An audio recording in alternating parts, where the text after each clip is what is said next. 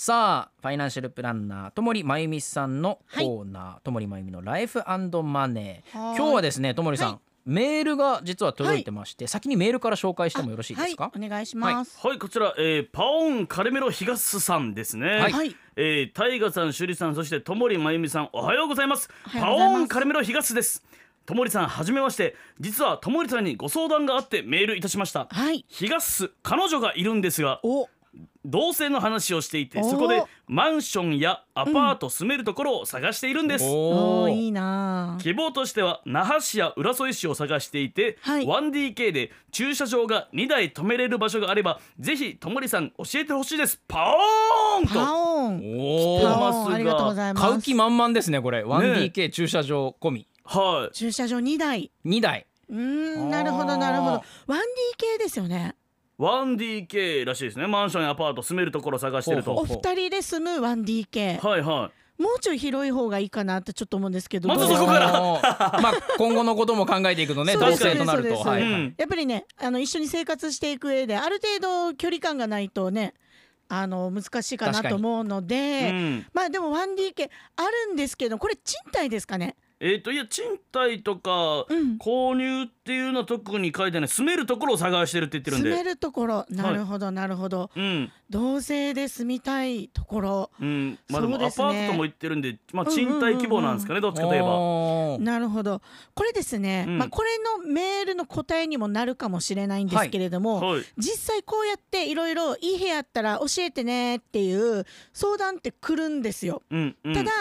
実際今パッと今いただいた情報でもなかなかじゃあここがいいよっておすすめできる部屋をなんか堂々と教えて教えることって非常に難しいんですうね。ーんはいはいでそれはなぜかっていうところでちょっとお話をしていきたいと思います。お、はいまさかのテーマにはいはいそうですね。えっと結構やっぱお部屋探し賃貸も売買、まあ、購入もなんですけれども不動産会社友達が働いてるよとかいう人になんかいいのあったら教えてねとかじゃあ那覇らへんでねとかそういう話あるんですけど結構これみんな不動産会社の人みんな言われてるんですよいろんな人かはいら。はで毎回ちょっと実は苦笑いしながら「うん分かった」みたいな感じになっちゃうんですよ。待ってあれめっちゃ言ってますよ、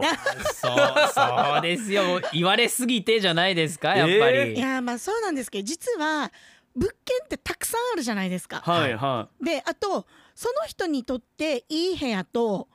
違う人にとっていい部屋って全然やっぱ違うんですよ。うーんこの部屋に求める優先順位がどこにあるのかとかもちろん価格も大事だったりするんですけれども立地の方が大事だよっていう人もいますしい、う、んうん部屋の設備の方が大事だよっていう人もいますし築年数が古くてもいいよっていう方もいればもう5年以内じゃないと絶対嫌だっていう人もいますしもういい部屋って千差万別なんですうよ。ーんその人にとってのってそういうのが全知につきますよねいい部屋っそてうなんですうんなのでなかなかいつもこういうお話をいただくとちょっと一回こっち来てみたいな1時間ぐらい話聞かしてみたいな感じになるんですよね。はいはい、はい、なので実際じゃあもう効率よく情報をもらうためにはどうしたらいいかっていうコツをお伝えしたいと思いますあ。気になるはい、でまずですね条件の優先順位を決めてほしいんですよ。はいはいはい、例えば、まあ、あの基本情報である家族構成今回あの東さんはあの彼女と同棲しますっていうことなのでお二人ですよね。うんうんうん、であとは必要な部屋数今回 1DK っておっしゃってましたけれども結構ね働く時間帯がバラバラなカップルだと2部屋ないとどっちかが寝不足になるかもねみたいなあー確かに結構やっぱじ違うんですよねそうですね、あとさっきおっしゃってた必要な駐車場の台数、はいうんこれも沖縄もかなり重要です。であと勤務先とか進学先自分が、まあ、働いてる場所がどこにあるのかによってやっぱり58号線沿いがいいのかなとか330沿いがいいのかなとかやっぱり立地がどんどん決められていきますよね。うんうんであとまあ生活スタイル、まあ、昼型なのか夜型なのかとかあと公園が近くがいいのかとか賑やかなところがいいのかとかうーんそういうの確かに変をわってきますね優先順位を全部条件をきあの教えていただかないとなかなか物件を絞り込むことができないんですよ。うんうんじゃあこれ友人に言う、なんかいい部屋あったらよろしくねってとってもいい加減なそうそうそう。お願い苦笑いしか確かにできないですねそうそうそうなんですよ。うんううんん、でまあよくあるのがなんかあの将来資産価値が上がりそうな部屋あったら紹介してねとかめっちゃ言われるんです けどそんな言われるんですねめっちゃ言われます。へえ知るかってことですかでまあ、もちろん私の視点でここだったらいいよっていうのはあるんですけどでもその、うんうんそれとその人が求めるこのねお部屋に求める条件が合致することはなかなかないんですようね。うーん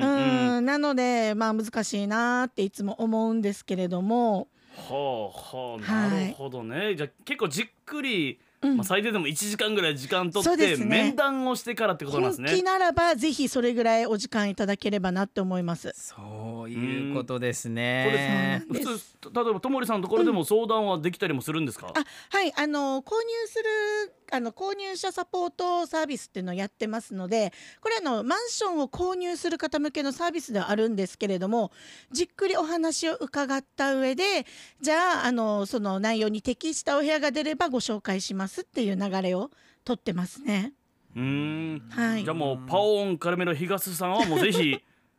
エレファントライフに行そうって、ですね。マはンション購入のい。しごっ検かりお討話を はい。よろしくお願いします、はいじゅ住所とか言っときましょうかこ ちらではい大丈夫ですありがとうございます。あとですねもう一つ大事なのが、はいはい資金計画です。うんやっぱりあの今回の、まあ、賃貸だったらどれぐらいの家賃まで OK だよっていう、まあ、予算感もやっぱり大事ですし購入であればじゃあ自己資金いくらぐらい準備できるのかなとか、うんうん銀行からじゃあいくらぐらい借りられるのかなとか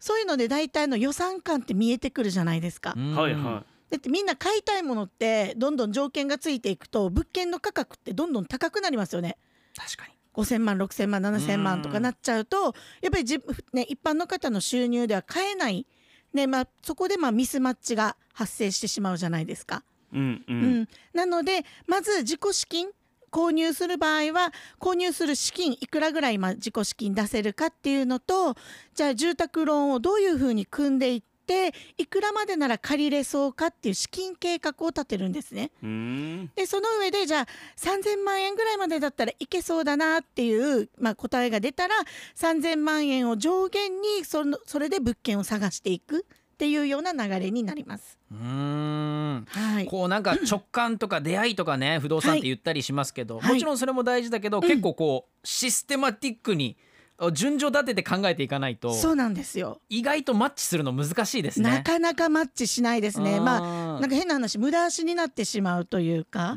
うん、やっぱり欲しい部屋っていうのは高いんですよ大体。確かにうんなので高い部屋に行ってでも結局借りれませんでしたってなると結構へこんでしまったりもするのでまずはまあ優先順位の洗い出しもそうですしじゃあいくらまでなら出せるっていうところをしっかり確認していってほしいですね。これを探すのはやっぱり不動産の方になりますから、はいそれこそ本人だけの希望をね、持っていても、うんうんうんそれをこう探してくれる人がしっかりと認識してないとそうなんですいい物件って見つかりにくいですよね。全然もう見つからないですね。それで今回のテーマの不動産屋さんと仲良くなろうっていうことなんですね。そうなんですななのでしっかりお話ししてコミュニケーション取って自分たちの基本情報家族構成だったり必要な駐車場の台数であったりとか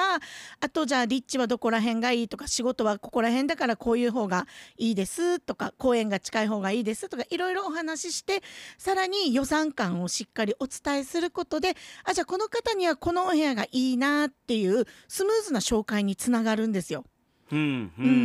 うん、なのでもうぜひですね不動産会社の方と仲良くなってスムーズにいいお部屋をしっかり紹介してもらうっていう環境づくりをしてもらいたいです。これで例えばじゃあ、はい最初にお話ししますはい、で今すいませんあの該当する物件ありませんってなるじゃないですか、はいでもその後も密にコミュニケーションを取ってたまに訪れてできましたかとかなんかあそうです手ね土産とか持あって行のったりしうんて、そういうこともありますし大体今もふ普通の不動産会社さんだったら LINE とかでやり取りするのでほうなんかまあほ条う件合致するのがあったらそういえばってパッて思い出せば、まあ、例えばあの比嘉さんこういうのありましたよみたいな感じでうんうんご紹介してもらったりとかあしたりとかしてますね。あそっかまあ一回じっくり話しすれば、あとはまあそうなんですよ。もう基盤があるから、うん、ライたトなだ情もう報だけで雑もにいい部屋あったら紹介してねっていう人よりはしっかり条件を確認したお客様の方が印象に残るじゃないですか。確かにうんしっかりこの人買う気あるんだな本気なんだなっていうのも見えるのでやっぱりこちらとしても仕事としてやりがいがありますよね。うん、あーそっか最終的にはもう信頼関係っていうそうですもうおっしゃる通りです。こはい、れをぜひねともりさんにいい部屋あったら紹介してねっていう人が打ち当たりしてくれてたら今いいです よね本当ですその頼み本当です本当方には雑よっていう話ですよもうね僕そうなんもですもう住んだ後もこういう内装にしましたとか LINE しようと思いましたもん、もうちょっと密なコミュニケーションすぎる感じはしますけど ね。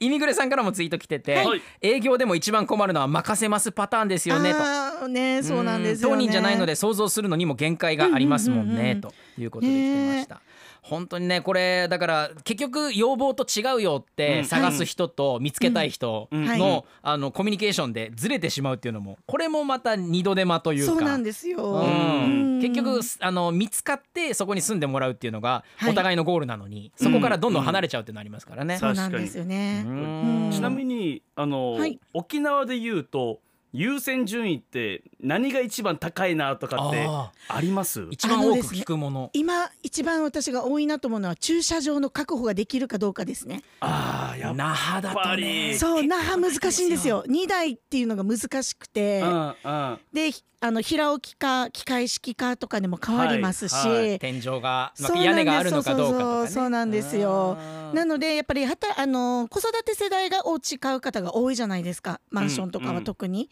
なだとやっぱり駐車場2台あるかないかで全然条件が変わってきますうね。ん購入か賃貸だとどっちが多いとかも印象でいいのでありますか。えっ、と要望ですか、はい。えうちがまああまり賃貸やってないのでどうしても購入の方に偏ってしまうんですけれども意外と賃貸の方は駐車場2台確保できてる物件って意外とあるんですよ。うお逆にあるんですねそうなんですよでマンションとかだと、まあ、那覇市内はほぼほぼ厳しいですね。うんじゃあもう二別台目っでていうのまがはた駐車場借りてっていうパターンになるんですねそうですねで浦添市内でも結構少なくなってますね。うそんうなんだ。結いや構致命的なんですよ駐車場2台目確保できるかできないかっていうのは。やっぱり車ですね、あーうん不動産選ぶ際は優先順位を決めて、そしてしっかりと不動産屋さんとコミュニケーションを取って、はいえーうんはい自分の条件をしっかりと伝えていくと、うんはいうんそうすることでいい物件が見つかりますよということですね。なはい、はぜい、ひこなのれでから、東さんもぜひまた情報をください。はいはいぜひね参考にしてください。ともりさんありがとうございました。ありがとうございました。アップのポッドキャスト最後までお聞きいただきありがとうございました生放送は平日朝7時から FM921 AM738